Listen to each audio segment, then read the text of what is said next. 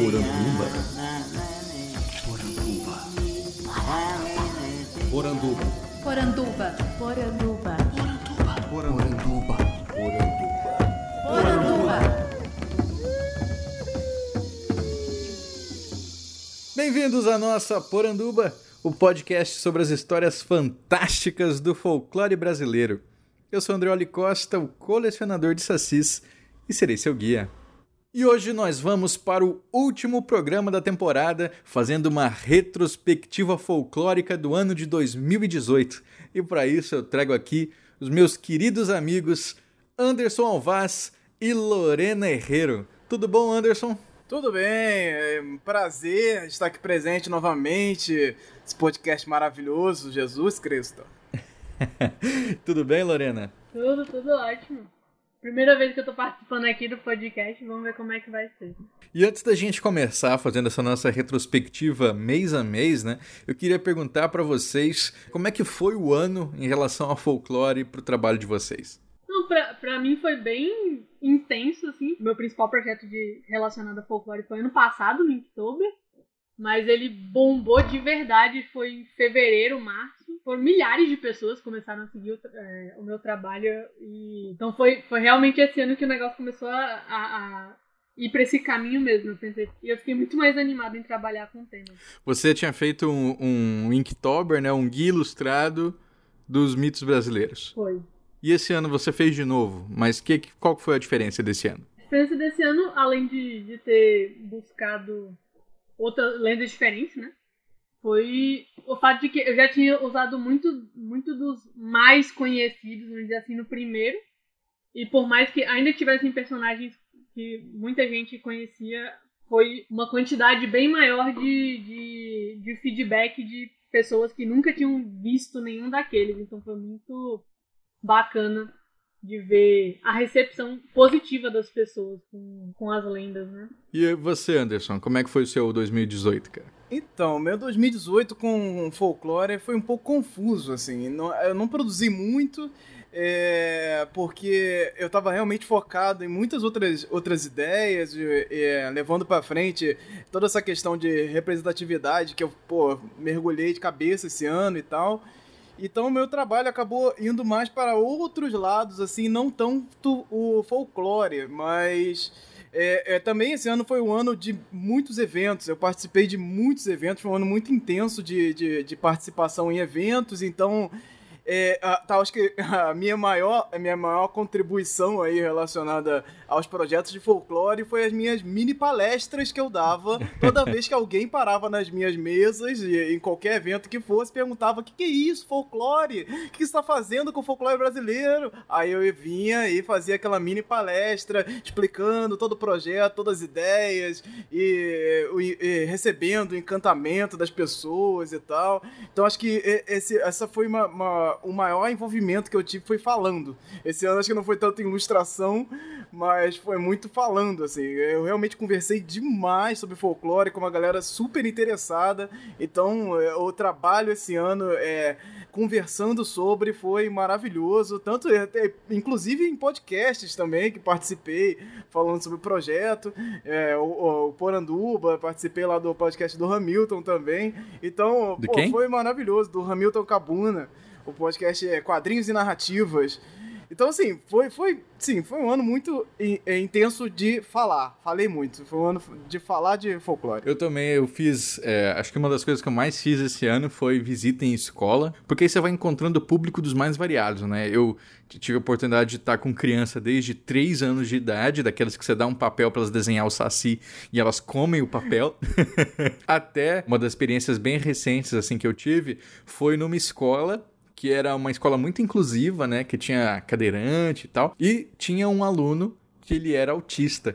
E aí, enquanto eu tava contando história de Saci, ele tava se divertindo muito, pulando, imitando Saci, caía no chão. E ele caía no chão, assim, de... de parecia que ele ia se arrebentar, sabe? Assim, pau! assim. E aí eu parava no meio da história assim, e os professores, vai, vai embora que é assim mesmo e tal. Foi uma experiência muito legal, cara. Assim, tra trabalhar com inclusão e, e história de folclore valeu muito a pena. Sim, você falou esse negócio do, do comer papel, crianças doidas. É, me lembra que também eu tenho adesivos e tal do folclore.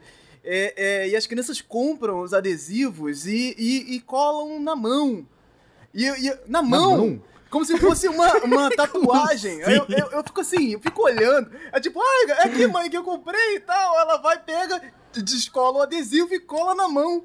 Cola no braço e sai correndo, feliz e contente. E eu fico olhando assim, tipo, caramba, cara, ser criança é mó doido mesmo. Já fica a dica pros próximos produtos, hein? Em vez de fazer só adesivo, fazer tatuagem temporária. Pra é, ah, é, é verdade. Acho que isso aí. Apesar de eu ser um pouco contra as tatuagens temporárias.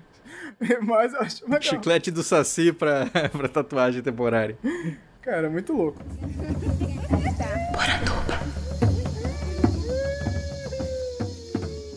Anderson, puxa aí, como é que o ano de janeiro de 2018 começou pro folclore? Então, é, aqui, né, ele começou pro folclore com um um vídeo dos fatos desconhecidos sobre deuses brasileiros. Sério mesmo que a gente vai falar de fatos desconhecidos aqui? Como é que a gente começou o ano, hein? Outra importante criação de Tupã foi a deusa dos mares, conhecida como Yara ou Uyara. Ela é bem conhecida pelo grande público por atrair pescadores para o fundo do mar. Mas há estudos que afirmam que antes de Yara houve Ipupiara, igualmente protetor das águas, mas do sexo masculino. Tupã, Jaci, Guaraci, Rudá e Iara são os deuses primordiais da mitologia brasileira, mas ainda há espaço para muitos outros. Começamos assim, gente, dia 1 de janeiro de 2018, tinha lá uma postagem que hoje já tem mais de 300 mil visualizações no YouTube, fatos desconhecidos, explicando quem são os deuses brasileiros. Isso, né, por si só já, já chama atenção. A gente foi lá ver o que, que tinha. Deuses brasileiros, Iara, Ipupiara, ah. Guaraci, Jaci. Falou, gente, que salada de fruta. Que salada. Cara, eu não consigo assistir o vídeo dos fatos conhecidos até o final. Às vezes eu fico curioso e fico assim, cara, até onde essa galera vai? E eu fico assim, tentando assistir para chegar até o final, mas é, é, é, é, muito irritante, eu não consigo. E, e, assim, eu entendo que eles fazem esse, esses tipos de vídeo, como a, a grande parte dos vídeos relacionados a folclore do YouTube, eles, preci eles precisam chamar o público. Então, assim, você fala deuses brasileiros é uma coisa que empolga a maioria das pessoas, porque nós queremos, existe um, uma vontade interior nossa de ter o nossa, nosso panteão, nosso o panteão brasileiro, aquele único e mitológico da, da mitologia grega.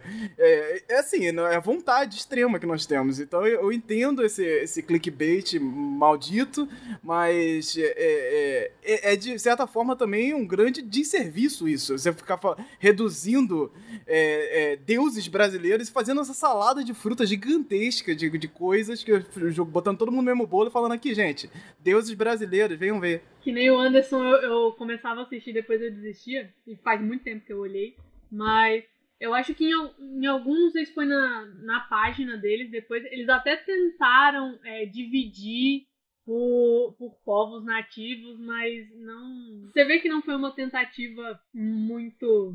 com, com muita vontade, assim. E mesmo, e mesmo assim, o, o, o, público mesmo não parece ter se atentado muito para isso. É, é, muito eufórico, não só da parte do. da Fatos Desconhecidos, mas do, do público ser muito uhum. eufórico, que nem o Anderson falou de querer um panteão indígena, um panteão brasileiro, não sei o quê. Então ele chega, engole aquilo e falou: Nossa, que lindo, é isso, vou para casa, meu dever tá cumprido. E você, Lorena, se deparou já bastante né, com essa discussão, né? Como que eu vou ilustrar um, um panteão brasileiro, sendo que eu não consigo identificar o que, que é esse Brasil, né? Pois é, é, é, engraçado. Eu não lembro se foi em janeiro, mas no começo do, do ano eu cheguei até a trabalhar com um modelo de tirinhas que era justamente para desmistificar um pouco do, da retratação de, de Tupã, que é muito deturpado. Uhum. Mas depois eu mesmo percebi que eu tava cometendo erros ali, eu pensei, não, é melhor eu simplesmente deixar quietinho, eu não, não sei o suficiente sobre isso ainda. Desistir. Você fez uns posts assim falando, ah, Tupã era uma invenção jesuítica, né? Não existe Tupã, É, Tupã não, não, não é um deus que existe, não sei o quê. Foi, foi bem exagerado, bem movido pelo ódio mesmo da desinformação. Eu acabei me cegando mesmo. e no fim, é aquela coisa, o, o, o Tupã da forma como, que é, como ele é representado, como as pessoas costumam dizer, é uma coisa falsa, mas ele não deixa de ser um, uma entidade importante. E, e, enfim, no fim das contas eu desisti de falar sobre isso, porque eu ainda tenho que estudar mais. Muita gente pediu depois, porque essa galera adora isso. Eu falei, não vai rolar. Melhor assim por enquanto. Quem acompanha o podcast já viu na entrevista com a Jassanã que ela diz, né, que Tupã e Deus para ela são sinônimos. E ela, né, tendo uma, ali uma formação cristã dada pela igreja. Ai, mas aí a gente pergunta: existem outros deuses para vocês? Existem. Opa, isso já entra em conflito ali com o monoteísmo cristão, né? E aí você fala: você pode conversar, falar desses outros deuses pra gente? Eles dizem não. Não podemos. Então é muito difícil a gente não estar tá, né, nessa, nessas culturas, a gente não entende como é que é a formação desse pensamento, se eles dizem Tupã como sinônimo de Deus mesmo, se eles usam isso como só uma forma de dialogar com a gente, né? Ainda, ainda é muito incipiente esse nosso conhecimento para poder cravar uma coisa tão séria, né? Quanto isso existe, isso não existe. Sim, cara, isso é muito, muito complicado e eu entendo que existe uma, uma, uma força muito forte é, de, de querer comparar. É, nós somos muito movidos a isso e esse excesso de informação que nós temos e toda essa indústria do entretenimento gigantesca que a gente é, consome e, e vê o tempo todo em cinema, TV, Netflix, para tudo que é lado. Então existe essa vontade, é, é assim, imediato. Então se você vai fazer um post relacionado a isso, vai comparar, vai fazer Thor versus Tupã, quem vence, lógico que isso vai viralizar, é claro que a galera vai se empolgar, porque hum, é, é, existe essa vontade do brasileiro de estar de, de, de tá dentro dessa cultura de, de massa, blockbuster. Eu, eu quero ter o meu, meu Thor. Eu quero, eu quero poder falar de igual para igual com a Marvel fazendo isso. Então, assim, é, existe formas de fazer isso, mas é, é, é, não nessa empolgação de querer resumir a nossa mitologia a uma coisa só, a botar todo mundo no mesmo bolo e falar, gente, aqui ó, criamos o panteão igualzinho ao grego, só que brasileiro. N não é assim, né? É, inclusive aquela nossa, aquela famosa imagem, né, que é super interessante, sempre reposta. Essa imagem assombra a internet folclórica há tanto tempo que, é assim, todo ano é a mesma coisa, ela volta.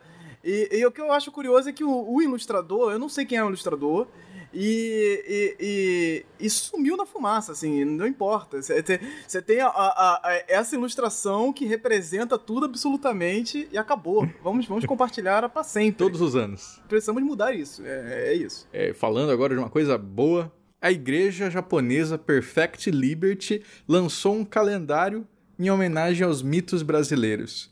A gente sempre fala muito sobre como as religiões, né, elas são às vezes reticentes com essa, essa nossa cultura, né, cultura popular, às vezes ali demonizando, às vezes negando, às vezes afastando, repudiando, e uma igreja japonesa estabelecida no Brasil fez essa bela homenagem, um trabalho muito bacana. Vocês chegaram a ver? Eu vi, cara, achei muito legal essas ilustrações. Eu acho que eu vi, eu não sabia se era da, da igreja, né? Mas eu, eu cheguei a ver, assim, um, um calendário, achei muito massa. Eu recebi um de presente do nosso ouvinte, o Douglas Rainho, lá do podcast Papo na Encruza. E é, é muito legal, assim, você pega e tem umas mensagens é, meio de, de, de autoajuda, vamos dizer assim, né? Umas mensagens de iluminação.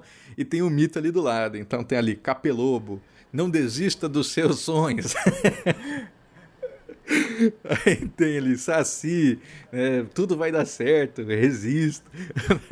Cara, é muito bacana. É, é, a, a, iniciativa é, é, é, legal, assim. Acho que, mesmo que, por exemplo, é, eu achei as ilustrações legais, assim, o projeto é muito, muito legal, mas a, a ideia, a iniciativa, ela vai na frente ela, ela sai na frente essa ideia de você, pô, uma igreja ir lá falar do folclore e tal. Isso por si só já vale o projeto inteiro, assim. A, a ideia é muito, muito legal e é que um exemplo, né, que de, devia ser seguido por mais igrejas, inclusive, por mais lugares. Mas, mas eu olhando aqui agora também, relembrando, eu pensei, cara, imagina um calendário do folclore nu.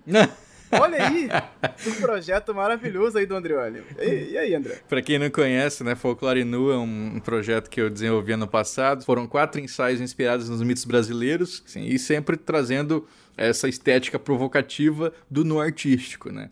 E aí o Anderson deve ter imaginado aqueles calendários de nu, né? Pô, cara, daria um trabalho maravilhoso. Eu tô, eu tô imaginando, tipo, projeto gráfico, assim, na minha cabeça aqui, cara. Pô, seria muito, seria muito legal. Assim, muito mesmo, assim. Eu tô, tô, tô pirando já. 2019 tá aí, gente. Ó, 2019 aí, hein? Olha. É, anotado.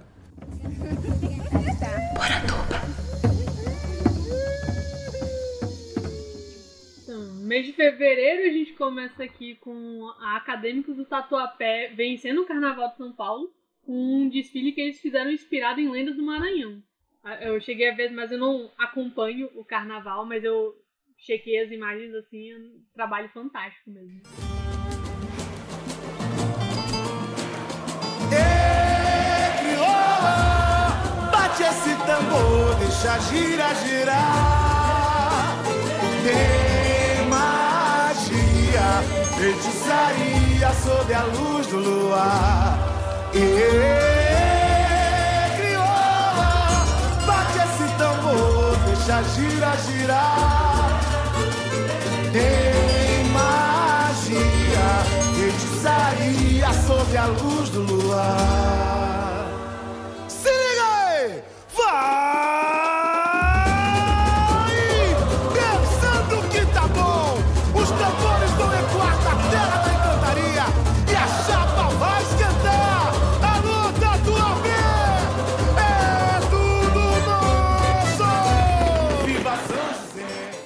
Isso é muito legal, né? Assim, Não é raro que uma escola de samba, seja do Rio, de São Paulo ou até mesmo do interior, trabalhe com lendas e mitos da região. Agora, não só trabalhou, mas ganhou. Né? Isso que foi uma, uma bela de uma valorização. Sim, cara, maravilhoso o trabalho. E o trabalho de, do carnaval em si, né?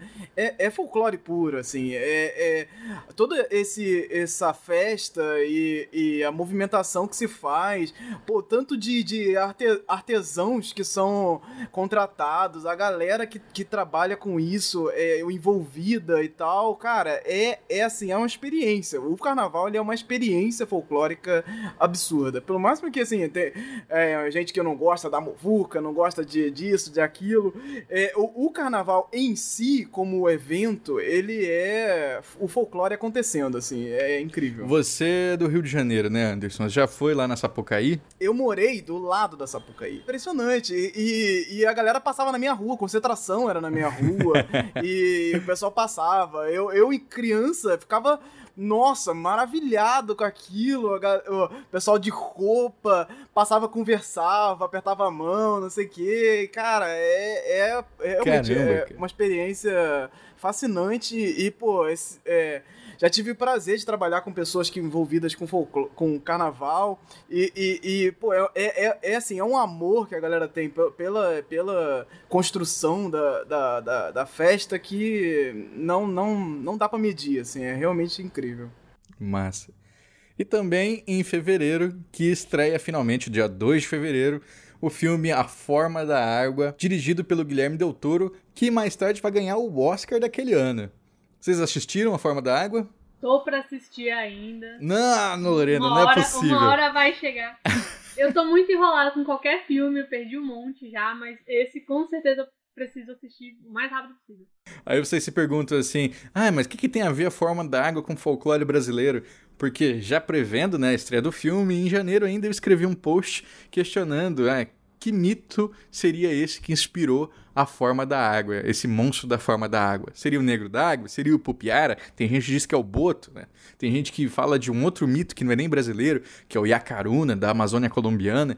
Então, eu fiz ali uma reflexão sobre que mitos teriam é, servido de inspiração para formar o primeiro monstro da Lagoa Negra, né, que foi a, a, inspiração primordial do Del Toro, e, claro, depois o monstro do filme da Forma da Água. E esse post fez tanto sucesso que eu acabei escrevendo ele em inglês também, e recebi lá o, o famoso retweet do Del Toro, que me fez virar o amigo pessoal, né? Virou amigo íntimo de Twitter do Del Toro, olha aí. Que deu uma bela repercutida e foi o post mais lido do blog esse ano, tanto em português quanto o em inglês. Ficaram os dois nas primeiras posições. Pô, maravilhoso. Eu assisti, eu, super cinéfilozinho, né? Fui assistir o Monstro da Lagoa Negra original antes de assistir a Forma d'Água, porque Nossa, eu sou, sou, esse, sou desses. Ah, bem culto. Aí, e cara, é, é, é o, o, original é muito bom. É, é, é, é, é assim, é estranhamente bom, porque ele é tipo de 30, 30 e poucos. Não, também não, é, é de 40. 50. Pô, é, é, é, tipo, porra, 50 também. É, é, 30 e poucos é tipo, nem, nem, nem tinha fala, né? É, de, de, década de 50. E é um filme muito legal, assim, o, o da Lagoa Negra. E aí vem o, o, o Del Toro. O Del Toro tem uma, um esmero pelas, pelas obras dele, pelo fantástico, de retratar isso com delicadeza e tal. E, e o trabalho com, com o filme é maravilhoso, assim, tanto na, na, na estética que eu acho que a estética, a estética do monstro da Lagoa Negra original já era incrível pra época, assim. Uhum. Que, caraca, que absurdo. E o Del Toro vem agora fazendo, fazendo algo também que ele já tá mais do que craque, uma equipe absurda de. de. de, de props para fazer os personagens e tal. Então, pô, aí, o filme é esteticamente muito bom. E ele conversa com esse fantástico do folclore de uma maneira, cara, sensível e direta, assim. Então é, é uma coisa assim, é pra, pra gente pegar e usar como referência mesmo, de olhar e falar, cara, que eu sou o Ipupiara! Não, uhum. precisa, não, não precisa de nada disso, cara. deixa aí aberto várias coisas. E tem, é... tem gente, a, inclusive a Ana Maria Baiana, né, ela crítica de cinema, é, o pessoal comentou ali do meu texto com ela, ela falou assim, mas gente, é claro que é o Boto.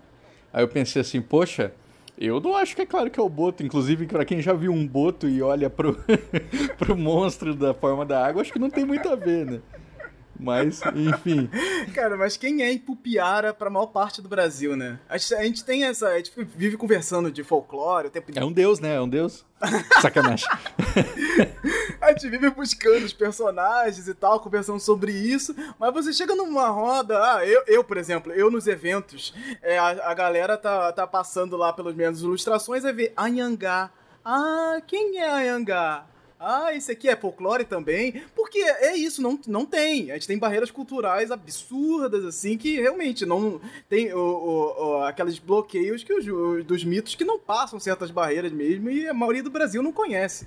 E, e falar de. É, lógico, se fala que está relacionado a uma lenda brasileira, Boto. é, é, é, aquilo, é. é. é. o básico, né? É o que tá lá é, desde pequeno, a, todo mundo sabe. É os, os, Power Rangers do folclore, né? Saci, Curupira, Lobisomem, Boto e Mula Sem Ponto. Cabeça. Acabou, é isso, acabou. fechou. Pode fechar folclore brasileiro, é isso aí, gente.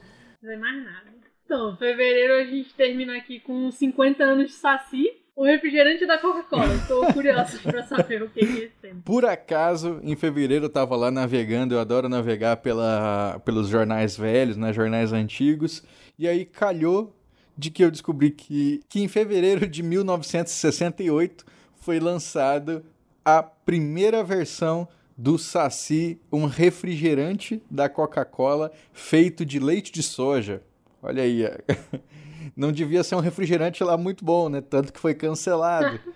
Mas a gente, eu encontrei, graças a esse post que eu fiz, leitores do blog que tiveram a oportunidade de tomar o Saci. O que eles mais gostavam é que não tinha gás. E ele entra muito nessa lógica atual da Coca-Cola, que é é, fazer bebidas nutricionais, né? Bebidas que tem vitamina não sei o que, bebida isso, bebida aquilo. Tanto que toda a propaganda do Saci era assim, ai, tome o Saci para você ficar forçudo, para você ter energia pro resto do dia, era uma coisa assim. Cara, eu fiquei curioso aqui com sabor chocolate.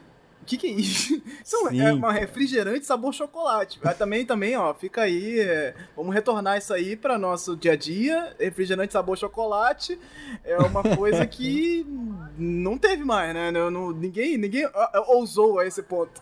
Eu, eu vi a Coca-Cola, acho que foi a Coca-Cola recentemente, com um sabor de baunilha. Acho que não custava nada assim voltar com, com sabor de chocolate. Então, e a gente só encontra Saci hoje no Museu da Coca, que fica lá nos Estados Unidos, tem lá um, uma, uma marcação dizendo que ele existiu, mas não teve nenhuma, né, nenhuma expectativa de que ele retorne.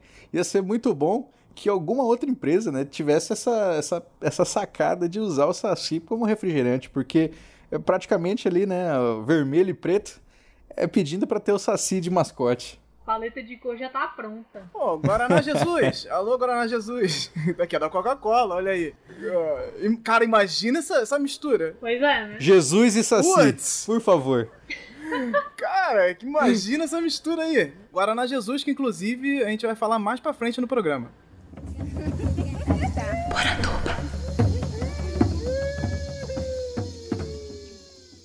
Então agora o mês de março não aconteceu nada. claro, não aconteceu nada que tenha caído no nosso radar, né? No meu, do, do Anderson do Folclore BR, da Lorena lá do Hatch, porque claro que pode ter acontecido alguma coisa aí pela, pelo Brasil afora. Se aconteceu, comenta aqui embaixo no post. Mas por que, que eu acho que não aconteceu? Justamente porque é o mês da quaresma, né, gente? 40 dias ali depois do carnaval, temos a quaresma que vai encerrar com a paixão de Cristo. Então é um momento em que as assombrações estão à solta, mula sem cabeça, saci estão aprontando, então realmente não é indicado que se faça nada para brincar com elas.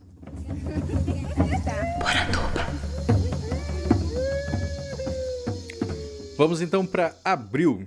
Em abril temos a nova logo do colecionador de sacis. Estreamos a nova logo, a nova identidade visual, feita por um cara muito bom aí, né? Chamado Anderson Alvaz. Olha aí, garoto. O prazo mais apertado da história. Que isso. Foi, foi mágica isso aí, cara. Eu tentei, eu tinha pedido para uma outra artista fazer, a menina falou assim: pode deixar que eu faço, pode deixar que eu faço, pode deixar que eu faço. No final não fez. Aí eu falei: Anderson, pelo amor de Deus, eu preciso disso para esse mês. Nossa, e foi uma loucura, porque é- é- a- ela só veio, né? Então não foi, não houveram lá tantos testes assim. Foi uma, a ideia ela chegou e, e quase permaneceu du- durante o processo. E foi muito bom, cara. Assim, que, que bom que você gostou, assim, que bom que, que, que deu certo, porque realmente foi uma mágica. E quem nunca prestou atenção direito, né, na logo do colecionador de sacis, a gente tem uma garrafinha e dentro dele temos um saci disposto na forma do Yin e Yang. Só que em cima eu fiz questão pro Anderson, Anderson, deixa essa garrafa aberta, porque aqui não é lugar de saci preso. e foi muito bem feito, cara, porque eh, todo mundo chegava assim e falava, ah, você fala de libertar saci, mas seu saci tá preso na garrafa. Falou assim, não tá preso. Garrafa tá aberta. Ah, é curioso você ter enxergado o Yin Yang, porque eu fui no Yin Yang no começo e eu pensei, cara, Yin Yang é muito brega, velho. Eu não vou fazer Yin Yang. Porque é, é sempre essa história que volta aí pra, pra, pra fazer logo. Eu vou na ideia do, das aspas. Então eu foquei nas aspas. Eu vou, pô, cara, isso aqui precisa ser aspas, que tem muito a ver aí com jornal. Diálogo, né? Diálogo, jornalismo, conversa, texto. Então vamos focar nas aspas e tal. Então foi como se fossem aspas. E aí foi, foi chegando a ideia de, do, do, do cachimbo e a cabeça do, do, com, com gorro. Então ficou, ficou vários símbolos misturados mesmo com, com a ideia total do projeto ali. E, cara, curti demais. Achei, foi um resultado bem, bem legal. Ainda mais pelo tempo, porque assim, isso, isso eu fiquei indignado com esse, essa, essa, pro- essa- esse, esse tempo minúsculo que o Andreoli me deu, mas foi maravilhoso. Deu tudo certo no final, foi. Ficou muito legal. Eu gostei demais da, da logo e eu acho que às vezes o Saci conspira pro bem, né? Porque sair uma logo tão boa num tempo tão pequeno assim não é uma coisa simples, não. Em abril a gente teve a exposição Ocupa Saci. Foi, ela estreou lá no Sesc Interlagos. Gente, foi muito legal. Eu tive a oportunidade de visitar a exposição. Na verdade, eu estava ouvindo sobre a feitura dessa exposição desde o ano passado, né? O, o Jeff, que foi um dos nossos entrevistados, ele veio aqui para Porto Alegre, a gente se reuniu, conversou. É, e aí a gente já estava na expectativa de que ia lançar, que ia lançar, e teve o maior evento dedicado ao Saci já feito no Brasil. Foi muito bacana.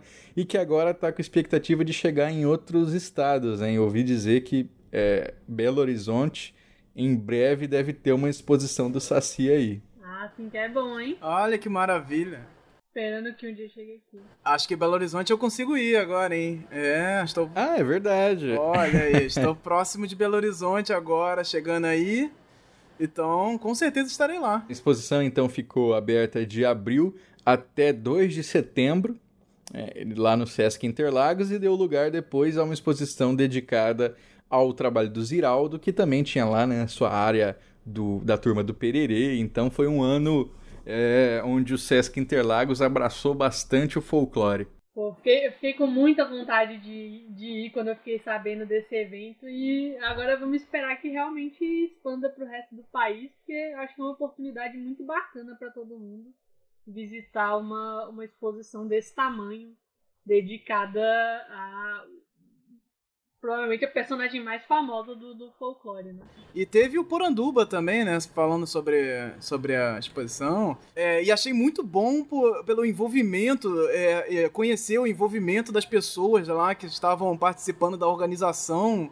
Pô, que maravilhoso, cara. Pessoal super, super Sim. dedicado. Você vê, né? Todo mundo ali, os funcionários do SESC, os educadores, estavam todos dentro né, da história, estavam todos envolvidos em levar o encantamento para as crianças e, e, viver esse encantamento também, né?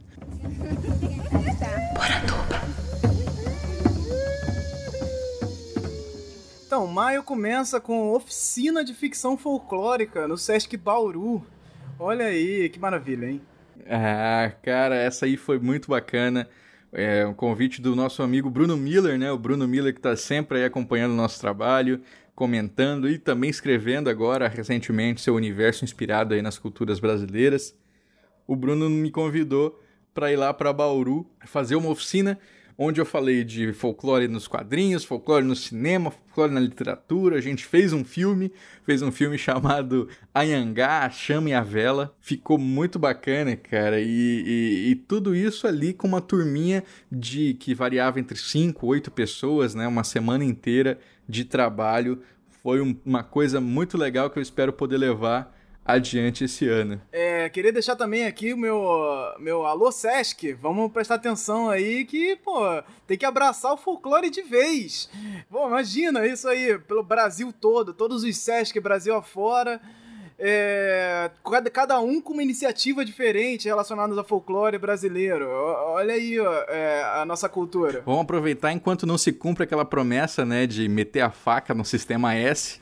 É, cara, cara, que absurdo, que absurdo. A gente, a gente vai falar disso também? Eu posso falar disso podemos também? falar, podemos falar. Se bobear, a gente acaba perdendo o tempo inteiro do, do Poranduba falando essas coisas.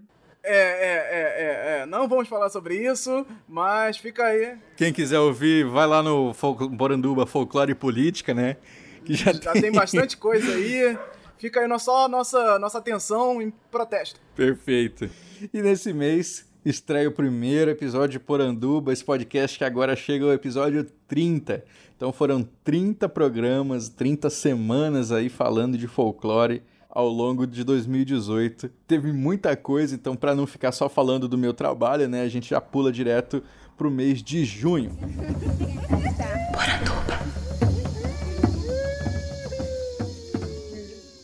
Então, no mês de junho a gente começa com o Miss Caipira Mix, né? No caso, a Gabriele Portal, ela homenageia o Arraial do Pabulagem Vira Boi durante o desfile, né? Eu achei bacana demais quando eu vi esse vídeo. Porque eu já tinha achado a, todo o figurino dela muito bacana. De, de repente ela abaixa assim, muda, a roupa dela muda completamente, ela vira um boi, eu achei sensacional. Tinha uma sacada muito bonita. O pessoal do RuPaul's Drag Race, né, que acompanha, eles, é, eles comentaram lá que a, a Miss ela fez um review, né, da sua roupa. um review de revelação. Ó, tava lá desfilando, desfilando, dançando, daqui a pouco ela abaixa, bota a cabeça de boi pra cima e sai dando cabeçada e correndo de um lado pro outro, a plateia gritando. Cara, eu, sem brincadeira, toda vez que eu vi esse vídeo eu me arrepiava. Era impressionante a força daquele, daquele desfile. E com certeza muito pesada, né? Aquela roupa pesada ali, ela correndo de salto, brincando de boi. Não, maravilhoso. O vídeo viralizou, né? É, tudo que é portal postando pela internet. E, e, e realmente é, é, é a força do boi é, como, como figura já é uma coisa muito forte, né? E o envolvimento das pessoas com o boi, quando tem em festa e tal, é, é intenso. Então, quando o boi aparece, é, é uma festa absurda. Ele realmente é uma, é, tem uma, uma representação muito forte.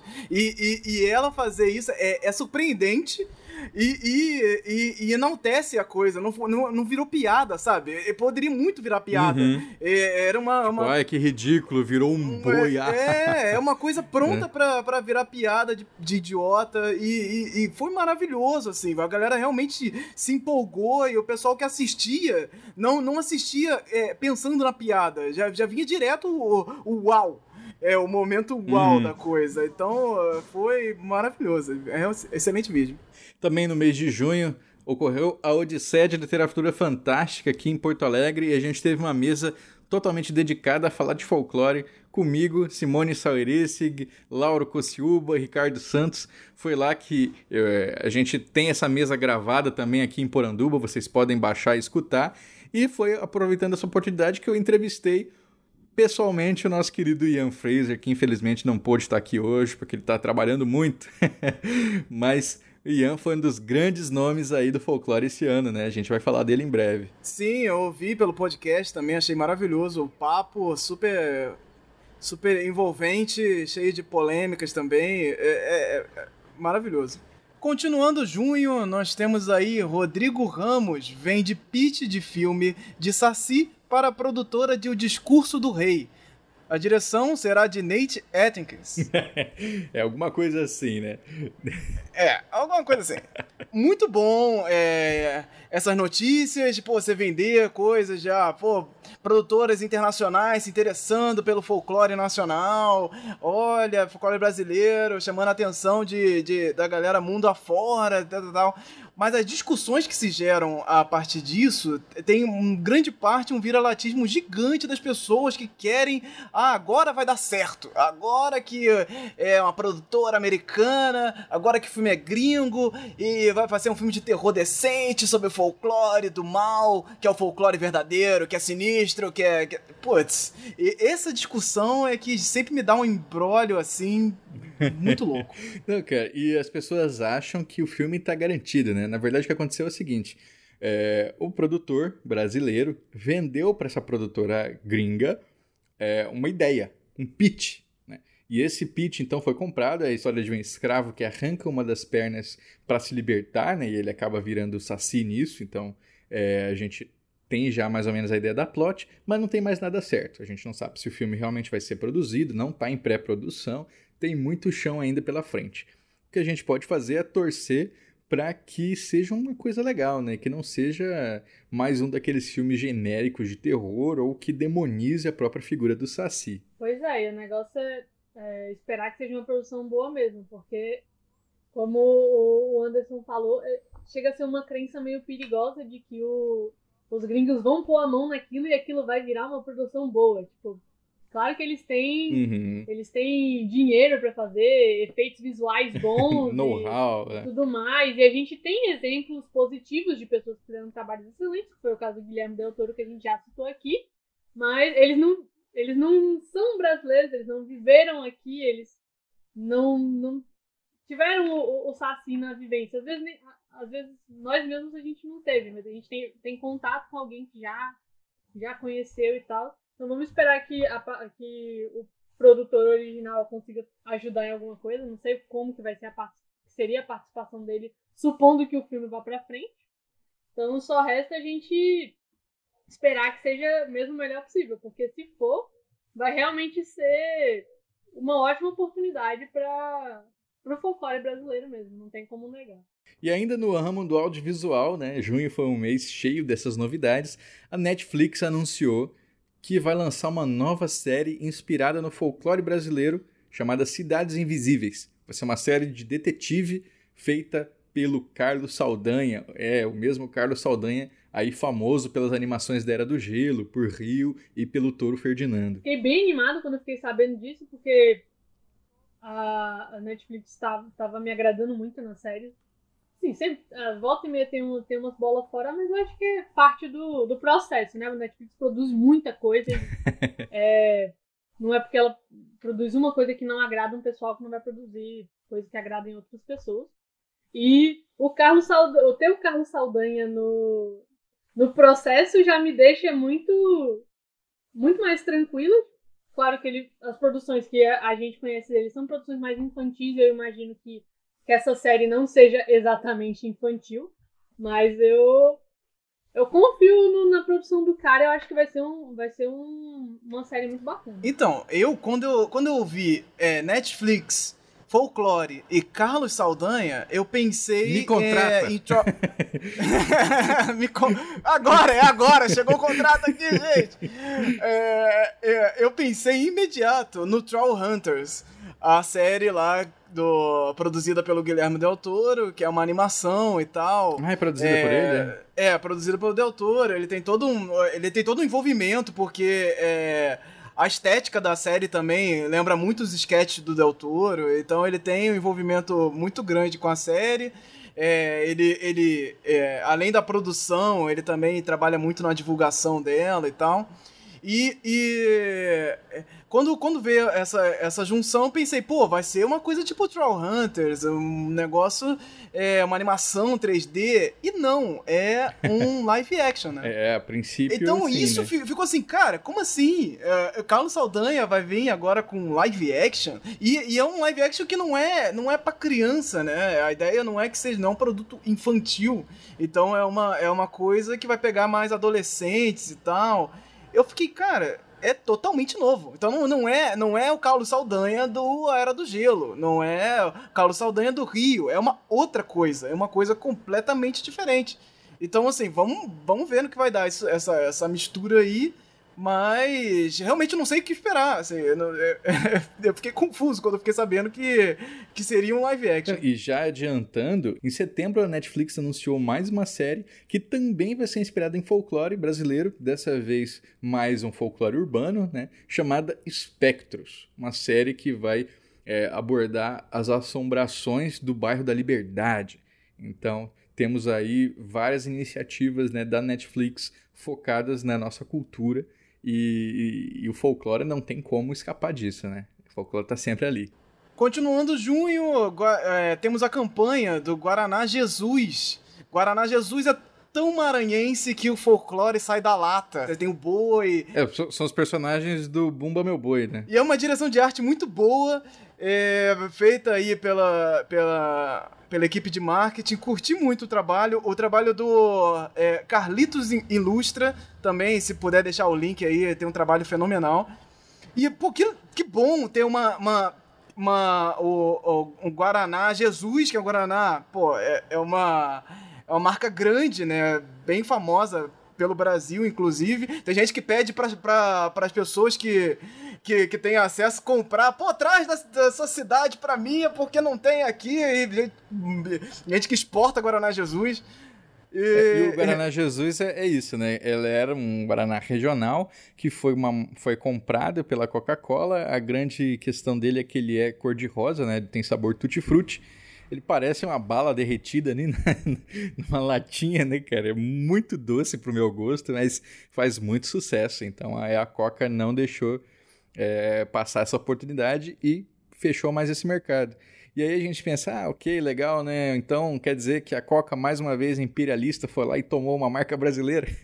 Mas pelo menos eles estão com essa, essa, essa, campanha de valorização do regional muito forte. Né? Então a própria é, estilística da latinha ela foi mudada para trazer afrescos é, próprios dos azulejos do Maranhão. Então, é, olha só como, como até na lata tá impregnado nessa cultura local. Sim, e, e, o folclore é essa mistureba também, né? Se você for falar de mercado, de, de dessas situações, a, o assunto fica muito complexo. Se você botar que, é, que a, cultu a cultura e o mercado é, é muito difícil falar sobre isso, né? De essa mistura, de você vender é, coisas relacionadas a uma cultura regional e botar isso como marca e tal. É bem complexa essa, essa discussão. Já tomou, Lorena? Nem, eu, eu não tomo refrigerante nenhum, para falar a verdade, mas assim. É. De qualquer forma, muito bonito esse trabalho, né? É isso que importa.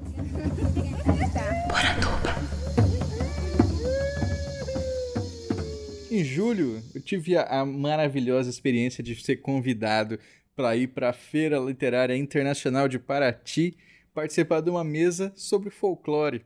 Claro, é uma das casas off-flip, né? Faz, faz parte da programação, mas não é da programação oficial, aquela que vai pro teatro, aquela que se paga um ingresso caríssimo, né, para você assistir, mas ainda assim tava lá. Foi muito bacana. Eu, Felipe Castilho, Ian Fraser, Sara Helena e o João Beraldo, quase todos já passaram aqui pela Poranduba também. Foi uma baita experiência e eu e, e sentindo, né, espalhando essa mensagem do folclore brasileiro não só para quem é leitor, para quem é ouvinte, mas para quem também está escrevendo. E aí perceber como as pessoas se interessavam em escrever mais sobre folclore, né? Isso é muito bacana.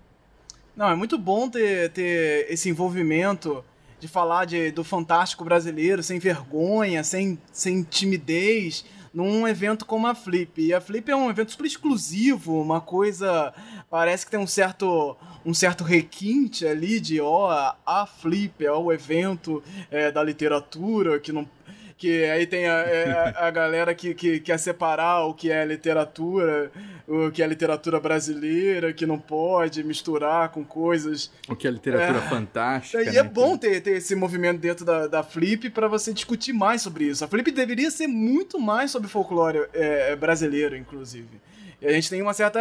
Tem isso, esse problema na literatura de ser uma certa vergonha com a cultura nacional, assim. Aí tem essas, essas, essas separações e, e, e complicações, mas a Flip deveria ser muito mais isso aí, muito mais fantasia nacional. E aí, outra coisa bacana que aconteceu nesse mês foi o, foi o resultado que saiu do, do concurso Brasil Mangá Awards, feito pela Renshin, que é da JBC, onde o Pablo Dias ele ganhou a competição com uma, uma história em quadrinhos sobre o Saci.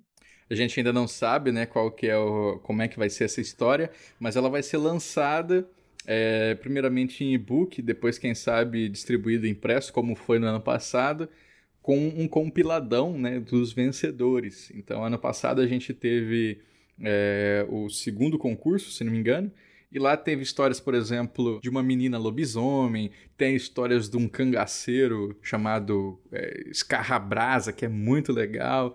Enfim, mais uma vez, né, mostrando que a cultura brasileira está sempre ali inspirando, é, mesmo quem está buscando uma estética é, diferente, né? E esse Saci do Pablo Dias, eu já tentei sondar com ele lá, né, como é que vai ser, o que, que, que, ele está produzindo e tal, mas ele não quis falar nada porque disse que é exclusivíssimo para a revista. Então, ficamos aí na expectativa, tomara que venha coisa boa. Mas é, eles têm o. É parte do regulamento da competição, né? Você não pode. É... Acho que você não pode falar muito sobre. E fica mesmo no direito da JBC. Mas eu já. Eu acompanho esse, essa competição já desde que lançou. E só vem melhorando a qualidade do, das histórias, então, por ser o primeiro lugar, mesmo que fosse qualquer outra das colocações, a gente já pode esperar uma coisa bem bacana. Massa. Você já tentou participar, Lorena? Ah, não. Sim, que vontade eu tenho, mas ainda ainda tá complicado. Mas você em agosto participou e venceu do segundo concurso HQs BR com o tema folclore brasileiro, né? É, verdade. Mas aí foi justamente porque foi uma, foi uma competição mais simples, vamos dizer assim, porque era simples entre aspas, né? Porque o desafio era você fazer uma, uma história fechada em três páginas. Então você precisa, precisava fazer uma história com começo, meio e fim num espaço muito curto. Que foi vantajoso para mim no sentido uhum. de que era uhum. uma carga bem menor, eu consegui lidar. mas ele oferecia esse desafio de você conseguir fazer uma narrativa interessante e que fosse concluída num espaço tão pequeno, né? E foi muito, foi muito bacana. Eu vi muita produção muito legal e assim, confessando aqui, eu tinha já participado do de outro, outro concurso da HQSBR anterior e eu já conhecendo o organizador, eu já fui jogando as ideias pra ele, ó, oh, mês de agosto é é o mês, é. tem o dia do folclore e tal, que podiam fazer o concurso temático, acho que ia ser muito massa e tal, e Você que e plantou certo. a sementinha, então. Foi, exatamente. e o resultado eu achei sensacional, muita gente engajada, foi bacana demais. Você chegou a ver, Anderson? Cheguei a ver e eu acho que essa atitude da Lorena deve servir de exemplo para todo mundo que tá ouvindo o podcast.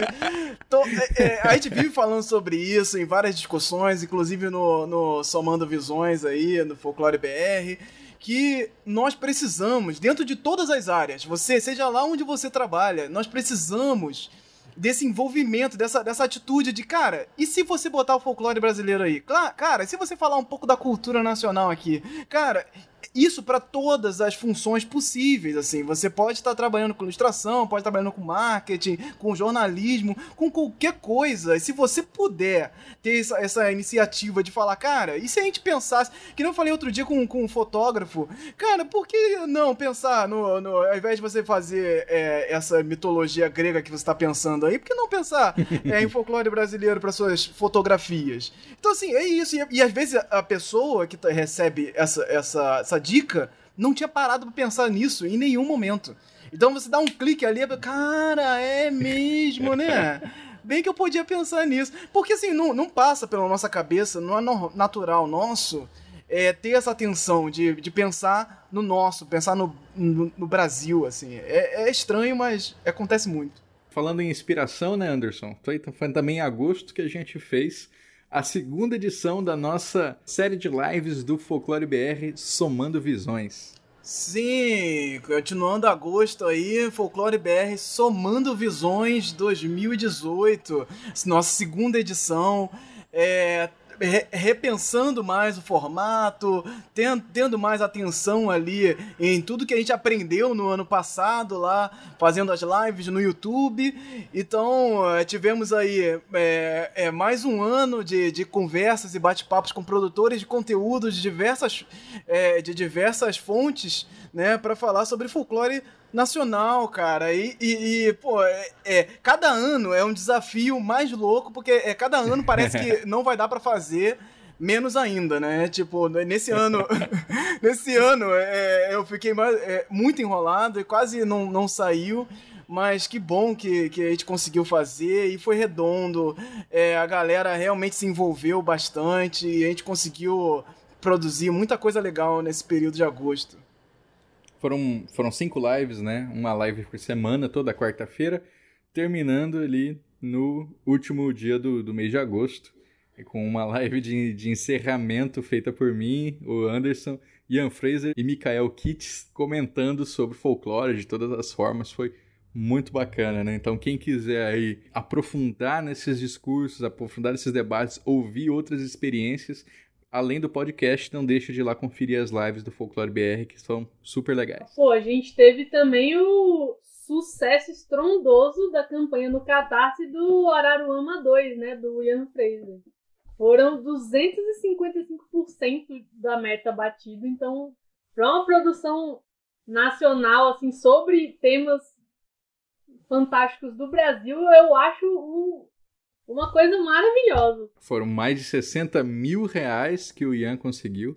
A campanha anterior já tinha sido um baita sucesso, né? E tinha chegado em quase 30 mil, né? 30 e poucos mil.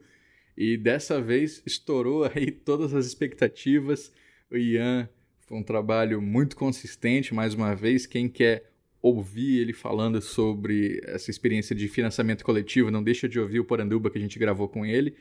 E temos prêmios muito, muito legais, né? Dessa vez ele fez uma moeda asteca, ele fez caderno, ele fez tudo. O cara não para, né? Sim, mais uma vez, Ian Fraser se consolidando como o rei do catarse, né? Rei do financiamento coletivo. esse, esse garoto é demais, cara. E, e, e quase mil, quase mil apoiadores. Eu não sei nem como é, é, é, é pensar na, na distribuição disso. E, e, e, ele vai se colocando aí como um, um nome muito importante para a fantasia nacional e com toda a atenção. E, cara, eu fico, eu fico muito feliz. É que bom, que bom que é o Ian.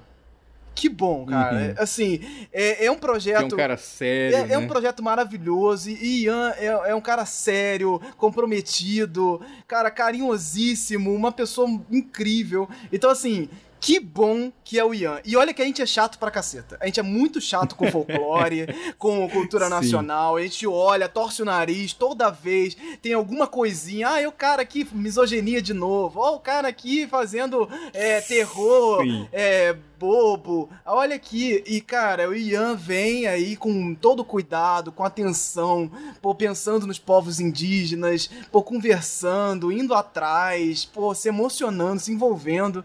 É, é, é realmente é, a, a pessoa. Pô, ainda bem, ainda bem que é o Ian Fraser que tá tomando conta desse projeto. Você fez Catarse, né, André? Fiz. 2016 e foi uma loucura incrível. E, e, assim, eu realmente não tinha metade do conhecimento do Ian, de repente do envolvimento. É, é, é, eu fui meio torto fazendo a campanha, mas aprendi muito. Foi realmente um momento muito, muito bom para aprender sobre financiamento coletivo em si. É, pretendo, em 2019, é, é, fazer não sei se, se a campanha entra em 2019 ou se eu concluo o projeto da campanha em 2019, mas é uma coisa que eu tô com uma atenção muito grande, que são os projetos relacionados lá uhum. ao Folclore BR, a minha série de pôsteres lá, os cartazes, é, e se folclore fosse. É, folclore brasileiro fosse personagem da Disney e tal. Chamei a atenção da galera, fiz sinopses e o projeto tá é, bem, bem encaminhado. E eu pretendo é, começar aí a, a, a, tocar ele em 2019. Então, não sei se a, campanha de financiamento vem no final do ano, mas ainda assim vou lá, vou conversar com o senhor Ian Fraser para conseguir aí é, seus conhecimentos. Oh, oh, mestre do Catarse. Mas é, pretendo, pretendo voltar para financiamento coletivo, é uma ferramenta muito boa. É, é o que a galera quer, você quer isso, então você vai lá e apoia. E aí a gente tem aqui quase mil pessoas apoiando um projeto dedicadíssimo é, sobre o folclore nacional, sobre a nossa cultura, pensando a nossa cultura. Então você vê que tem um, um, um nicho de pessoas minimamente interessadas em histórias brasileiras, focadas aqui, pensadas, refletindo o, o, o a nossa cultura. Né? Perfeito, cara.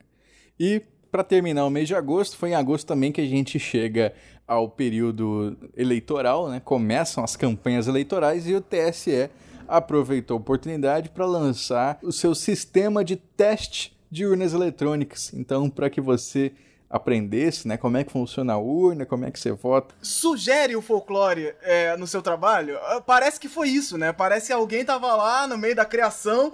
E se a gente fizer um partido do folclore brasileiro? É, cara, é essa iniciativa que a gente precisa. É, é, é, obrigado você que levantou da mesa aí, tava lá no briefing e sugeriu isso. Muito obrigado. Foi muito legal essa, essa brincadeira.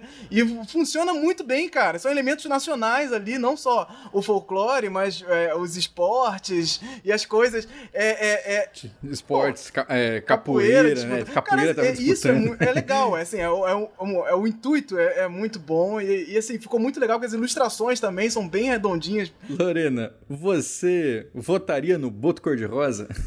Eu acho que tem umas questões a se pensar aí pra votar. Você apoiaria um candidato misógino como o Boto? Olha, aí que tá, né? Acho que de, depende muito. Você, você mesmo você fez uma, uma versão narrativa do Boto e ele é uma coisa que a gente pode chamar de. É uma pessoa que a gente pode chamar de gender fluid, né? Então ele estaria até no meio LGBT. Boa. Então, como é que a gente localiza o. o como é. é que a gente entende o caráter do Boto? É muito, muito complicado, precisa de investigação. É mais séria, assim, bem a fundo, pra gente saber se, se ele seria um bom candidato. Se for o Boto do Andrioli, eu voto, hein? Se for o Boto do Andrioli, tá, tá meu voto aí.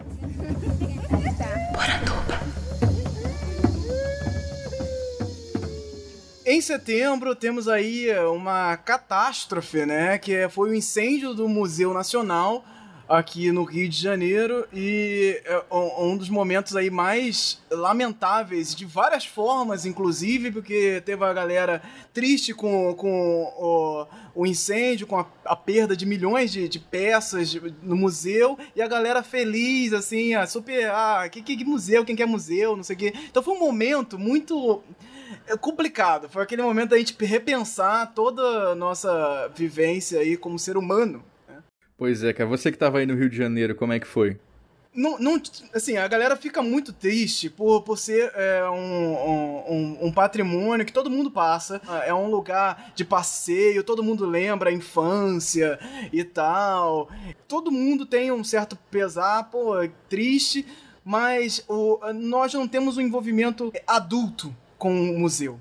Isso eu acho que se reflete muito pelo Brasil também, que é museu é coisa que você vai quando você é criança.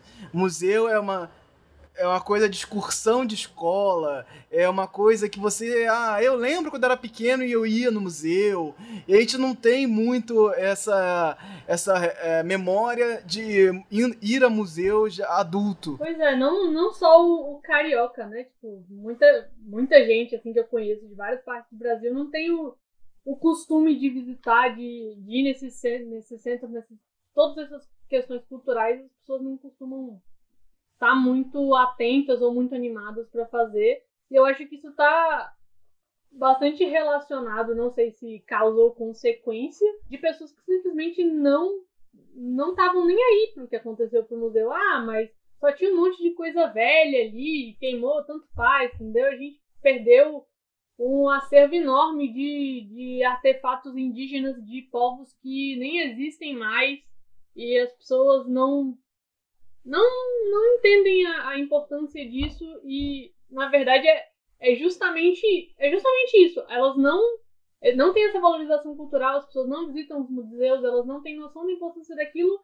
e aí um, uma catástrofe dessas acontece e as pessoas não, não se comovem. Eu acho isso muito perigoso e, com certeza. A gente tem também um Poranduba gravado sobre o Museu Nacional, que vem logo em seguida de um programa que eu fiz sobre o Museu do Folclore. Então, gente, é, fica a dica, né? O Museu do Folclore está aí para visitação. Não deixem passar essa oportunidade.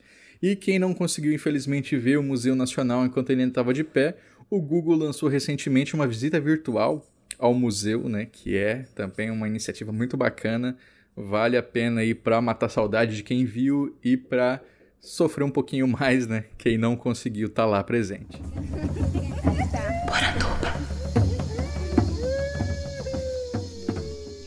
Então a gente vai agora para o mês de outubro e a gente começa aqui com mais uma produção audiovisual que foi a estreia da série Terrores Urbanos.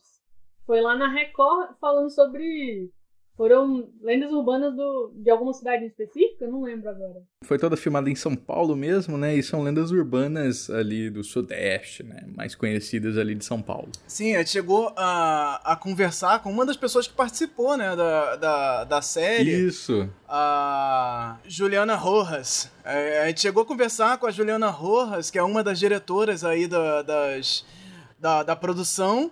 E no Somando Visões desse ano de bater um papo um pouco sobre, sobre a série também. Como é que foi? Então, uh, uh, eu, não, eu não, não, não assisti ainda, né? Então, é, todo, todo o papo sobre, a, sobre a série fica muito vago na minha cabeça, assim, como, como, como a coisa funcionou de fato. Porque é, desde que surgiu essa notícia de que teria terrores urbanos na Rede Record, pelo máximo que você fale, eu não consigo ver como isso vai funcionar na TV Record. Porque é, é, é complicado você falar de terror, é, é, ainda mais com elementos do, do, do nosso folclore, é, numa TV tão conservadora, né? Então, é, é, eu realmente fiquei curioso, apesar de, de não ter me conectado muito com, com as questões da série. Eu assisti já, realmente não é terror, né? É mais uma série de suspense tem ali seus momentinhos de sangue, mas não é isso aí que, que a movimenta. Eu estou tentando faz tempo escrever uma crítica aí sobre essa série, mas ainda não tive o tempo suficiente porque ela, ela tem coisas assim. ela tem problemas que são mais profundos do que produção. Assim, a direção realmente é interessante, a produção é legal, mas a mensagem que ela passa, né? Tem coisas ali que, que me deixaram intrigado. Então eu estou escrevendo aí com cuidado para vocês poderem ler, quem sabe até o fim do ano aí não saia. Essa série ela estreou primeiro só na, no streaming da Record, que é o Play Plus, e ano que vem que ela chega aí nas TVs abertas. Quem quiser pode experimentar o Play Plus é, gratuitamente por 30 dias. Né? E foi o que eu fiz, assisti a série depois cancelei. e ano que vem, quem não conseguir, vai estar tá aí na TV aberta mesmo pra gente ver. Então, desse mês de outubro também, eu tive a alegria de ser um dos vencedores aqui na região sul do prêmio Selma do Coco de Mestres da Cultura Popular. Eu fui um dos premiados, lá em São Paulo, de Tão Virgílio é, da Só Saci foi um dos premiados. Aqui na, em Curitiba, a Rainha do Papel de Bala também ganhou. Então, estou muito bem acompanhado. Foi um, um, um prêmio muito bacana que serviu para coroar esse momento né, que o blog está vivendo. Fiquei muito feliz. E também em outubro eu consegui emplacar um texto que fazia tempo que eu estava tentando emplacar lá na Dragão Brasil, a maior revista de RPG aqui do nosso país que é uma adaptação do Saci para 3D e Tormenta RPG. eu escrevi o texto e o Bruno Schlatter fez as regras. É um trabalho muito legal. Quem quiser, tá aí no site da Jambô para você comprar a edição virtual com essa matéria. Ficou muito bacana. Continuando em outubro, a professora que cria sacis participa do Quem Quer Ser um Milionário. É... Alguma coisa que você faz que eu não sei, que eu não perguntei? Eu, eu... Bom... Adoro quando começa o... né? Então, é, lá em Bananal também, além de lecionar, eu, eu também crio saci, né? Nós temos uma grande plantação de saci, eu e meu marido. Sacis. E, é sacis. E, e a gente está querendo até exportar. Exportar sacis. Exportar sacis. Eles gostam de bambuzal, não gostam, saci? Sim, Isso. bambuzal. É. Cada miolo de um bambu é um saci em potencial. Ah, tá né? vendo como eu não tô tão maluco? Eu tô sabendo. Tá vendo? Vai. Anderson, tô sem, sem palavras, né, Anderson? É, porque assim, eu. Não, foi, foi menos menos pior do que eu imaginava. Porque quando eu vi isso, eu pensei, cara, vão achincalhar a mulher até dizer chega e tal. E não foi tanto assim. Eu achei, achei que. É, é... Foi fofo, eu achei fofo. Achei fofo. Achei que não, não, não, não pegaram pesado, não foi uma coisa tipo. Por exemplo, se fosse show do milhão, show do milhão. Se fosse show do milhão, ia ser a humilhação total, assim. Ia ser tipo. O próprio Silvio Santos ia lá fazer a piada. Com certeza. O próprio Silvio Santos ia detonar a pessoa até ela querer sair do palco. Mas é, é, o Luciano Huck foi bem, bem fofo. É o que dá, é o que dá aqui pra gente nominar isso. E, e foi, foi, foi, legal, foi legal, gostei. No mês de outubro eu também tive a oportunidade de finalmente é, lançar pelo menos essa primeira parte de um trabalho que a gente começou discutindo lá nas lives do Folclore BR que o pessoal tinha comentado.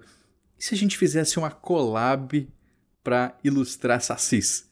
E aí eu dei a ideia de fazer uma collab inspirada no Saci Pererê, resultado de um inquérito do Monteiro Lobato, que estava fazendo 100 anos, né? Foi lançado, publicado em 1918. Conseguimos então montar um grupo ali no Facebook Lorena, infelizmente, não conseguiu mandar o seu saci, né, Lorena? O desenho tá aqui na, pela metade. Um dia, um dia eu vou terminar. Vocês, mas conseguimos ali fazer alguns sacis, não todos, né? Tá longe de ser todos, mas já mostra é, muito desse grande panorama de quantos sacis diferentes a gente tem. Então, esse é um e-book feito para download, você pode baixar ele à vontade, né, compartilhar com seus amigos, e lá tem um trechinho do livro do Monteiro Lobato, acompanhado de uma página cheia com a ilustração feita pelos diversos artistas que participaram da collab. A capa muito bacana, feita pelo Azrael Aguiar, um cara muito firme. Ficou sensacional. E finalizando o mês de outubro, morre o mestre Moado Catendê. O mestre Moado Catendê é morto a facadas após discussão política em Salvador. É um mestre capoeira, é muito famoso e compositor também da, da região. E é, nesse, nesse discussões políticas, né, que assolaram o país aí, a gente tive, teve várias, várias questões nesse sentido também. E o mestre Moan entrou aí para uma, uma infeliz é, estatística de pessoas que, que, que sofreram com discussões, com dezenas de coisas, nessa digestão, difícil digestão política de 2018, né? O mestre Moa, ele era um capoeirista, né? Foi, inclusive, inspiração para música do Caetano Veloso, trechos de música do Caetano Veloso. E num, num programa que fala sobre cultura popular, não podíamos deixar de falar sobre esse símbolo, né, de uma cultura popular que morre por causa da intolerância e da ignorância política. É triste, né? Esperamos que isso é, não seja sinal de tempos ruins que virão.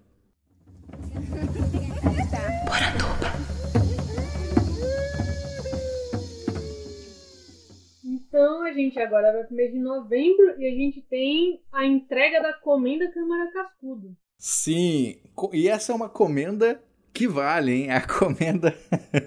Porque não sei se vocês acompanharam aí, mas esse foi o ano das comendas pagas, né? Inclusive eu recebi um convite desses, né? O, é, ah, você quer ser comendador? Quer receber uma comenda de defesa da cultura brasileira?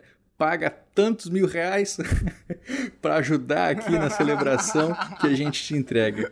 Muito obrigado, né? prefiro. É, prefiro passar, mas essa é uma comenda realmente feita em homenagem ao Câmara Cascudo, entregue pelo Senado brasileiro, né? E só para pessoas que realmente se destacaram enquanto guardiões dos saberes tradicionais. E, e, olha, gente, que interessante que entre os homenageados póstumos, né, esteve Mestre Moa do Catendê e também Paixão Cortes, que faleceu aos 91 anos, Paixão Cortes, tradicionalista gaúcho, que foi inclusive é, o modelo físico para uma das mais famosas estátuas que a gente tem aqui em Porto Alegre, que é a estátua do Laçador, Paixão Cortes, aí devidamente homenageado também aqui no nosso programa. Thank you.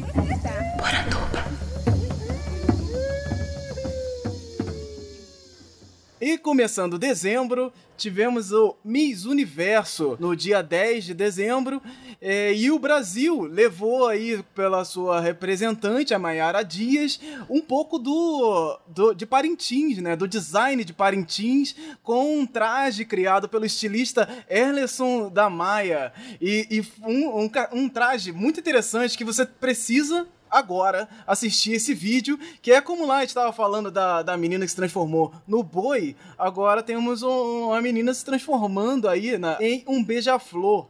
E, e, e, cara, eu postei isso também lá no Folclore BR e, e aquela coisa, o pessoal se empolga mesmo. Mais uma vez, tem tudo para virar piada também. E a execução excelente, assim, a execução é muito boa e você pode assistir também, se você procurar pelo YouTube, tem o, o Ellerson falando, o estilista falando sobre seu envolvimento com a, a o figurino e o pensamento ali, o tratamento com, com as figuras, os, os, as etnias é, indígenas que não pode misturar tal coisa e tal, o respeito. Então é, é, é muito legal ter, ter esse, essa representação e você vê isso acontecendo num Miss Universo, que é algo tão gigante, né? É muito bom também. Gostei demais, assim, da, da, da vestimenta criada. Pois é, eu vi, eu vi esse vídeo, foi inclusive pela sua página mesmo. E, cara, eu achei. Eu pensei imediatamente no, no, no caso lá do, da, da moça que se transformou em boi. E eu acho que tinha que ser uma, tinha que ser uma moda assim para pegar. Eu acho muito massa. As pessoas deviam começar a, a, pensar mais nisso. Quem sabe aparecer alguma coisa nessa vibe no, no carnaval ano que vem. Acho que é uma ideia muito massa que o pessoal devia aproveitar, hein? O carnavalesco lá, o Paulo Guedes, mentira, não é esse não. Paulo não sei o quê, que está sempre fazendo ceninha lá no carnaval, ó. Vamos botar o folclore aí, cara. Carnavalesco Paulo Guedes. Aí, aí ficou agora maravilhoso. Obrigado. Obrigado, Leone. Obrigado. Agora ficou pra minha vida, vou levar. Paulo Barros. Vou levar isso pra nerd. minha vida agora. Carnavalesco Paulo Guedes agora é o meu lema 2019. Mas, é, certamente, Lorena, isso vai ser levado pro carnaval. Isso é, é, um- é um tipo de conceito quando, quando se lança. Porque quando, quando, é, quando lançam esse tipo de conceito em grandes eventos e viraliza, isso vai direto pra pastinha de referência do carnavalescos de, do Rio de Janeiro pelo menos é certeza que isso vai estar lá de alguma forma, em alguma escola de samba, vai ter um- uma transformação dessa, porque é essas transformações do WoW, né? Do aquele momento WoW do próprio é, é, Paulo Paulo o quê? Paulo Paulo Paulo Barros. E, e- e é isso, cara. Esse com certeza é um conceito que vai ser levado aí pro, pro carnaval. Encerrando o mês de dezembro, né? Não podemos deixar de falar da CCXP. CCXP tem aí um programa que acabou de sair sobre os artistas que eu entrevistei por lá. E eu queria perguntar, Lorena, Anderson, vocês tentaram CCXP ou vocês já, já tentaram em alguns outros anos? Como é que é? Olha, eu não, não tentei CXP ainda porque, assim, é uma. Claro que é uma oportunidade fantástica, mas é, um- é uma despesa muito grande também para conseguir se inscrever e é muita gente tentando se inscrever. E não sei como é que é os critérios de seleção, mas como eu acabei de começar a me meter nos eventos assim, eu achei melhor dar uma esperada, preparar mais coisa e juntar dinheiro para poder participar no futuro. É, eu, eu tentei CCXP, assim como eu tento desde a segunda edição e nunca passei. É, só por isso. Eu tento CCXP já há muitos anos. Esse ano é um ano que eu acho que daria pra passar, porque eu tava realmente investindo em vários eventos pelo, pelo Brasil, tava dando certo e tal, mas não rolou, infelizmente. E- mas eu tive outras CCXPs, porque eu participei lá do, do Festival Internacional de Quadrinhos, da, da Bienal eh, de Quadrinhos de Curitiba também, e foram outros momentos Legal. incríveis, assim, também para conhecer a galera do folclore, eh, eh, inclusive eh, eh, aumentar esses laços lá com Maiara Lista e companhia também. O Toniel Oliveira, né? Corações para o Toniel Oliveira. O Tony Oliveira, pessoa maravilhosa. Se você. É, é isso, ele é uma pessoa maravilhosa, mas ele não é tão envolvido na internet. Então, assim, não tem ninguém que falar, vai lá Sim. seguir o, o Tony Oliveira. Mas ele é uma pessoa maravilhosa, assim. é, tem lá o trabalho com as Icamiabas. Sabonete, né? Online é um sabonete. É, e ele tem lá o trabalho com, a- com as Icamiabas, né? Essa animação que sempre quando, quando vem à tona, a galera fica louca, quer compartilhar quando é isso vai aparecer aqui no, no meu estado. E eu vou lá perguntar, ô Toniel, as pessoas querem saber. E ele não me responde. Mas assim, é uma pessoa maravilhosa. Tive o prazer também de conhecer no Festival Internacional de Quadrinhos de Belo Horizonte. É, E assim como conheci também muita gente, a Roberta Cirne também, conheci no, no FIC. A Lorena tava no FIC? Ah, eu fui no FIC, não fui com mesa, infelizmente. Mas eu, eu visitei lá, visitei a mesa do Anderson, conheci muita gente, vi muito trabalho de folclore, fiquei chocada, e, mas um chocado feliz, né? Tinha Aham. muita gente produzindo. E, nossa, foi bacana demais. O FIC é um evento surreal, porque ele é totalmente voltado para a produção nacional.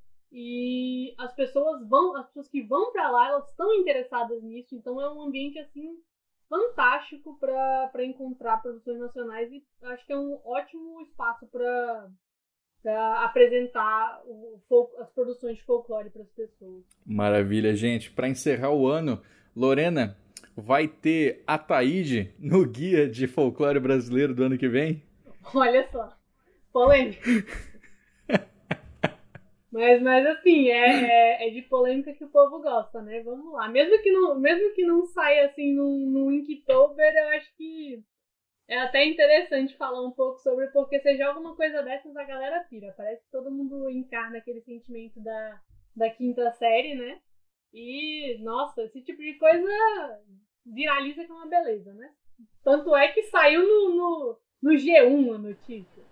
Cara, mas assim, eu, eu acho que você tem que, tem que dizer é, quem é a Taíde, dá uma sinopsezinha, porque eu, eu vejo muita gente ouvindo esse podcast no meio do nada, assim, meio perdida, tipo, cara, Taíde, perdi essa. Quem é a Taíde? A Taíde Pênis, folclore? Quem, quem não escutou, então, o podcast sobre mitos eróticos, né? A Taíde é um mito lá do, da região de Bragança, no Pará, que é um, um monstro de pelo escuro, um olho só e um pênis gigante que vai da virilha até o pescoço, com o qual ele estupra aqueles que é, entram no mangue e violam seus interditos, né?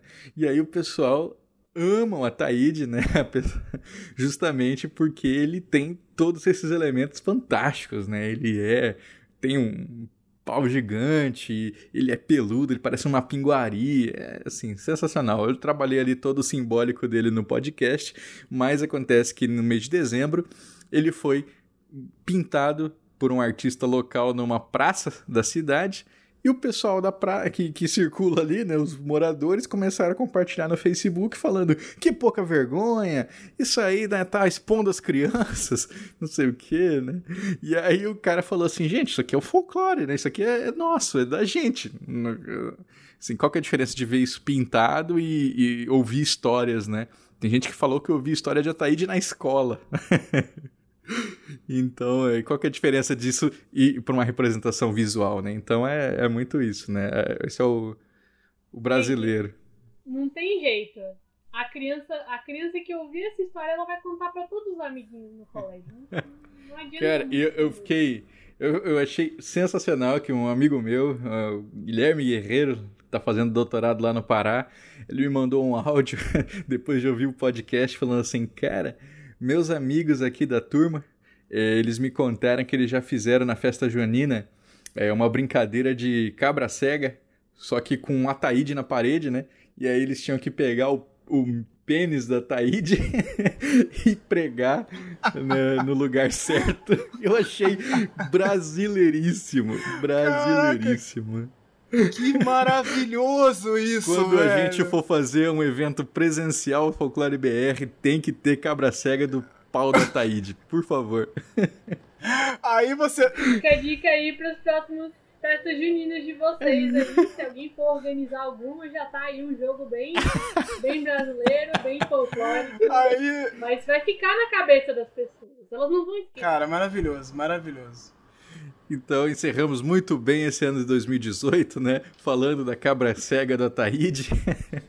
da cobra cega da Taíde, né, Anderson? cobra cega da Taíde, cara, muito bom.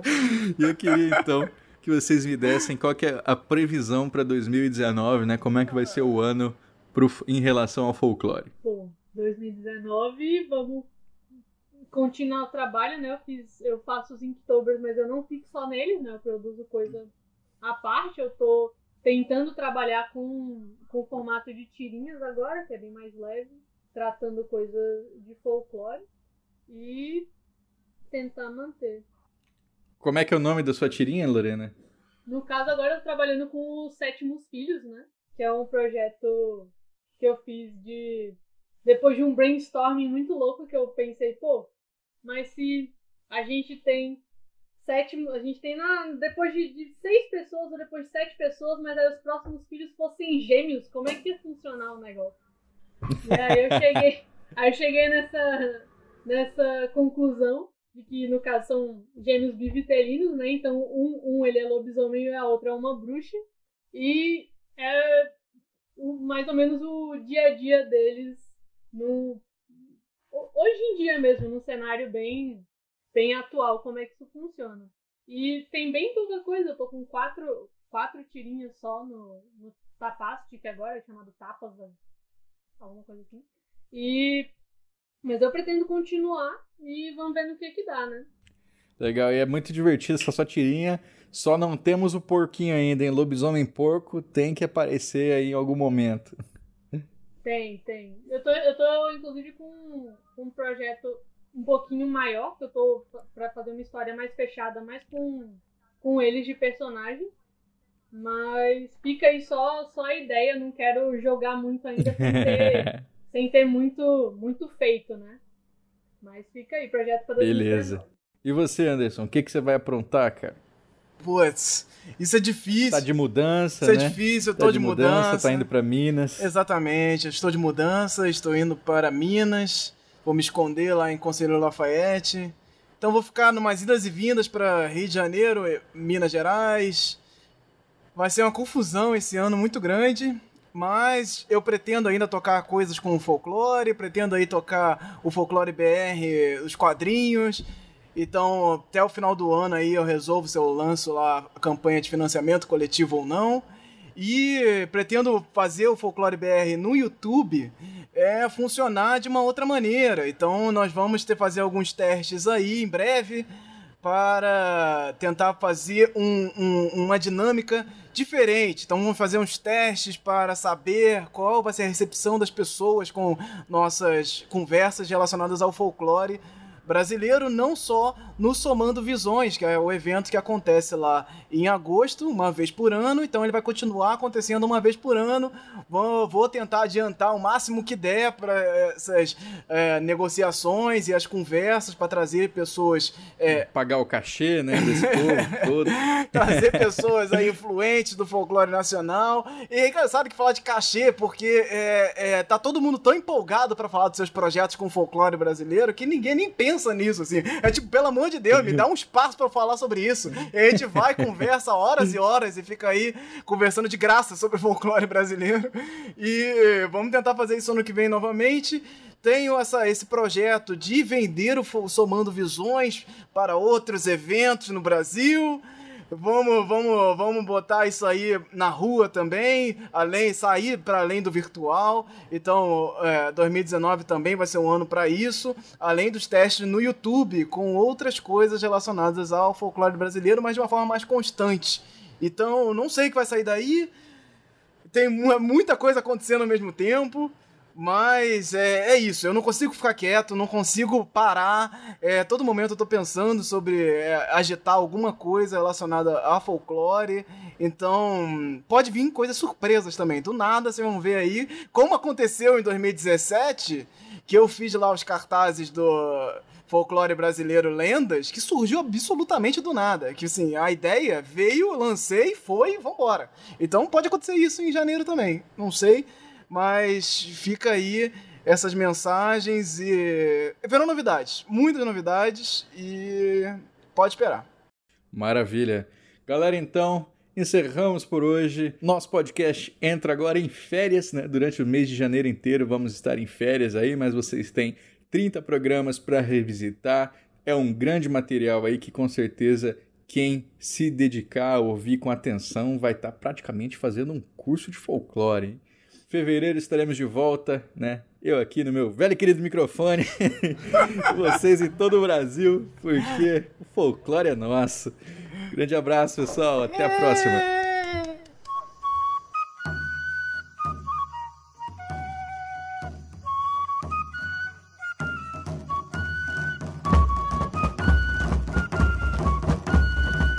Gostou do programa? Eu espero que sim. Esse foi um ano muito especial e eu não teria conseguido chegar a esses 30 programas se não fossem os apoiadores do picpay.me barra colecionador de sacis e do padrim.com.br barra saci. Eu quero agradecer demais a Ana Lúcia Mereger, a Carolina Mancini, o Daniel Burli, o Daniel Freire, o Daniel Medina, a Débora Dalmolin, a Diane Macagnan, o Douglas Rainho, o Euclides Vega, o Felipe Rafael, o Josi Silva, o Ian Fraser, o Jânio Garcia, o Coi, o Maico Wolfart, o Maicon Torres, o Marcelo Sena, o Marcelo Silveira, o Maurício Xavier, o Michel Ronan, o Rafael Joca Cardoso, o Ricardo Santos e o Roberto Silva. Muito obrigado, pessoal. Vocês ajudam a tirar o folclore da garrafa. Se você quer se juntar a esse grupo maravilhoso, não deixe de nos apoiar, que 2019 promete muito. Queria fazer uma menção honrosa aqui para um evento que eu esqueci de mencionar durante o programa, mas que foi muito importante. Em agosto, o pessoal da Prefeitura de Barueri organizou uma grande exposição de artes do Saci com direito a prêmio em dinheiro. E o grande vencedor foi o nosso querido Ricardo Albano com um trabalho maravilhoso que mostrava um saci feto dentro do bambuzal Cara, é incrível. Vai estar tá o link aí para vocês. Parabéns Prefeitura de Barueri, reconhecendo o trabalho desses artistas e também valorizando o nosso folclore, que sirva de exemplo para outros eventos também. Esse podcast foi editado por mim, Andrioli Costa, o colecionador de sacis. Acesse colecionadordesacis.com.br. Um abraço e até a próxima. Toda vez que eu dou um passo, o mundo sai do lugar.